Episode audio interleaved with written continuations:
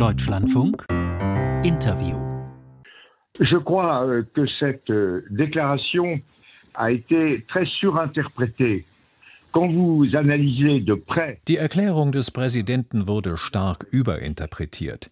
Wenn Sie den Satz des Präsidenten genau analysieren, sagt er tatsächlich dasselbe, was etwa auch unsere amerikanischen Freunde sagen. Die Entsendung von Truppen in die Ukraine steht nicht auf der Tagesordnung. Der Präsident hat klar gesagt, dass die Konferenz nicht der Meinung gewesen sei, dass eine solche Entsendung in die Ukraine auf der Tagesordnung stünde. Allerdings und vielleicht besteht da ein Unterschied zur Erklärung des Bundeskanzlers. Er hat nicht ausgeschlossen, dass man das in Zukunft in Betracht ziehen könnte. Aber in jedem Fall nicht jetzt. Simplement, et c'est peut-être là qu'il y a une différence avec euh, notamment la déclaration du chancelier fédéral, il n'a pas exclu que ça puisse être envisagé à l'avenir. Mais en tout cas, pas du tout maintenant. Et la vraie signification, selon moi, die wirkliche Bedeutung des Satzes des französischen Staatspräsidenten lautet meines Erachtens, die Ukraine ist kein Einsatzgebiet wie andere. Man kann es zum Beispiel nicht mit Afghanistan oder westafrikanischen Staaten vergleichen, in denen wir militärisch interveniert haben. Ich glaube, der Staatspräsident wollte zum Ausdruck bringen, dass wir, die Staaten des Westens, eine Niederlage der Ukraine nicht akzeptieren können. Eine solche Niederlage würde uns direkt gefährden. Und dass in diesem Fall ein direkteres Engagement unausweichlich wäre. Aber ich glaube nicht kurz- oder mittelfristig. Directement en cause et qu'à ce moment-là, effectivement, un engagement plus direct serait inévitable. Mais je pense qu'il n'y a rien d'envisagé à court ou à moyen terme. Oui, vous venez d'évoquer Olaf Scholz. Sie haben Olaf Scholz erwähnt. Der Bundeskanzler hat Präsident Macron sehr entschieden widersprochen. Wie bewerten Sie die Reaktion von Olaf Scholz?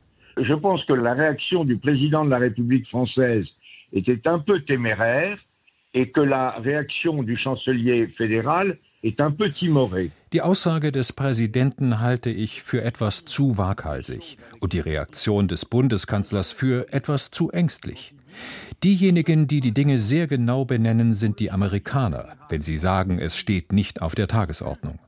Wenn der Bundeskanzler anmerkt, dass er eine Kriegsführung restlos ausschließt, sendet er an Präsident Putin ein Zeichen der Schwäche. Und das halte ich auch nicht für angebracht.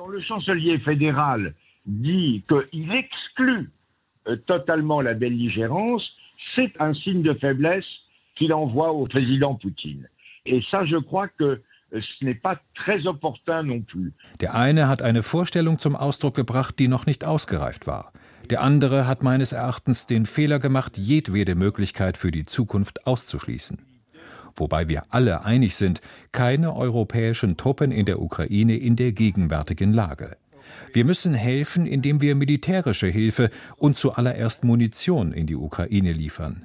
Der Ukraine helfen durchzuhalten. Was die Gegenwart betrifft, sind wir uns einig. Es wäre unnütz, wenn wir eine Spaltung mit Blick auf die Zukunft zuließen. Denn das würde ehrlich gesagt Wladimir Putin in die Karten spielen. Donc nous sommes d'accord sur le présent. Inutile de nous distinguer, de nous diviser sur l'avenir, ce qui très franchement fait le de Wladimir Putin. Der Bundeskanzler hat die schwache französische Unterstützung für die Ukraine kritisiert. Nach deutschen Quellen stehen da rund 18 Milliarden Euro auf deutscher Seite, rund 600 Millionen auf französischer gegenüber. Wieso leistet die französische Regierung Kiew in einem so schwachen Umfang Hilfe? Pourquoi ce faible appui apporté à Kiew par le gouvernement français? D'abord, enfin, deux choses. Nous contestons la réalité de ces chiffres Dazu zweierlei. Wir bestreiten, dass diese Zahlen die Wirklichkeit abbilden. Aber ich bin mir mit Ihnen einig, dass unser Beitrag sehr deutlich unterhalb desjenigen der Deutschen liegt. Man muss verstehen, dass wir in Frankreich über eine besondere Verteidigungsstruktur verfügen, die eine schnelle Erhöhung der Verteidigungsanstrengungen erschwert. Warum? Unser Verteidigungssystem konzentriert sich hauptsächlich auf zwei Bereiche die nukleare Abschreckung, die einen großen Teil der finanziellen Mittel beansprucht. Die zweite Priorität der französischen Streitkräfte bilden Eingreiftruppen der Marine und der Einsatzkräfte für das Ausland, die mit sehr anspruchsvollen Mitteln ausgestattet sind. Demgegenüber stehen nicht ausreichende Mittel für die dritte Aufgabe, den Schutz am Boden, bereit, mit den traditionellen Waffen, Panzer, Artillerie für Kontinentaleuropa. Et donc, des moyens insuffisants pour la troisième mission, qui est la protection au sol, avec des moyens traditionnels, les chars, l'artillerie de l'Europe continentale. Et c'est là où nous devons faire ein effort considérable. In dem Bereich müssen wir uns sehr anstrengen. Wir werden unsere militärischen Mittel in eindrucksvoller Weise erhöhen. Außerdem gebe ich zu, dass wir zu langsam unseren industriellen Apparat mobilisiert haben. Mobiliser notre appareil de production. In diesem Zusammenhang in Deutschland hat man nicht verstanden, warum Präsident Macron trotz der Schwierigkeiten in der Ukraine sich lange der Beschaffung von Munition außerhalb von Europa widersetzt hat. Die Munition soit achetée hors de l'Europe. Oui, chacun a ses limites. Le chancelier s'est longtemps opposé à ce qu'on envoie des armes euh, jeder hat seine Grenzen. Der Bundeskanzler hat sich lange einer Lieferung tödlicher Waffen an die Ukrainer widersetzt. Wir haben auf Veränderung gedrängt. Und der Kanzler hat dies schließlich beschlossen. Et le chancelier en est convenu. Il a été fortement critiqué en Allemagne. Er ist auch in Deutschland scharf kritisiert worden. Oui, oui, je sais. Et moi, je me permets de critiquer mon propre président aussi. Ja, das weiß ich. Und ich erlaube es mir, meinen Präsidenten ebenfalls zu kritisieren. Unsere Sorge gilt immer der Unterstützung einer Verteidigungsindustrie, die eine europäische sein soll, was auch wichtig ist. Diese Haltung des Präsidenten war meines Erachtens aber nicht angebracht. Und er hat das jetzt auch anders beschlossen. Die Haltung war nicht die richtige, weil wir schnell machen müssen. Nur das Ergebnis zählt. Und das heißt auch Tempo mit Blick auf unsere ukrainischen Freunde. Nous devons aller vite. Nous avons une obligation de résultat et une obligation de rapidité à l'égard de nos amis ukrainiens. Et la seule façon d'aller vite, und der einzige schnelle Weg ist, dass man Waffen aus dem Regal kauft, also dort, wo sie angeboten werden. Wir haben das jetzt akzeptiert. Denn die Ukraine befindet sich in einer heiklen Lage. Sie verfügt über viel geringere demografische Ressourcen als Herr Putin.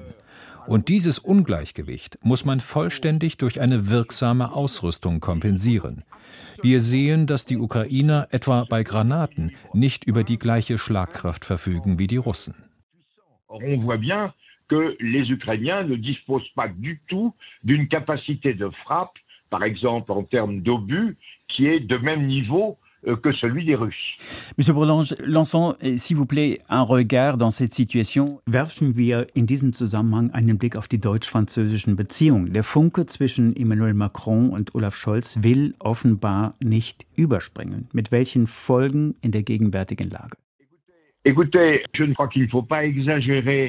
Man sollte die Gegensätze zwischen den beiden Personen nicht übertreiben. Es handelt sich in der Tat um zwei sehr unterschiedliche Temperamente. Ich habe kürzlich scherzhaft zum deutschen Botschafter in Paris gesagt, wir haben beide unsere Probleme. Wir haben einen Präsidenten, der tendenziell zu viel redet, und Sie einen Kanzler, der tendenziell nicht genug redet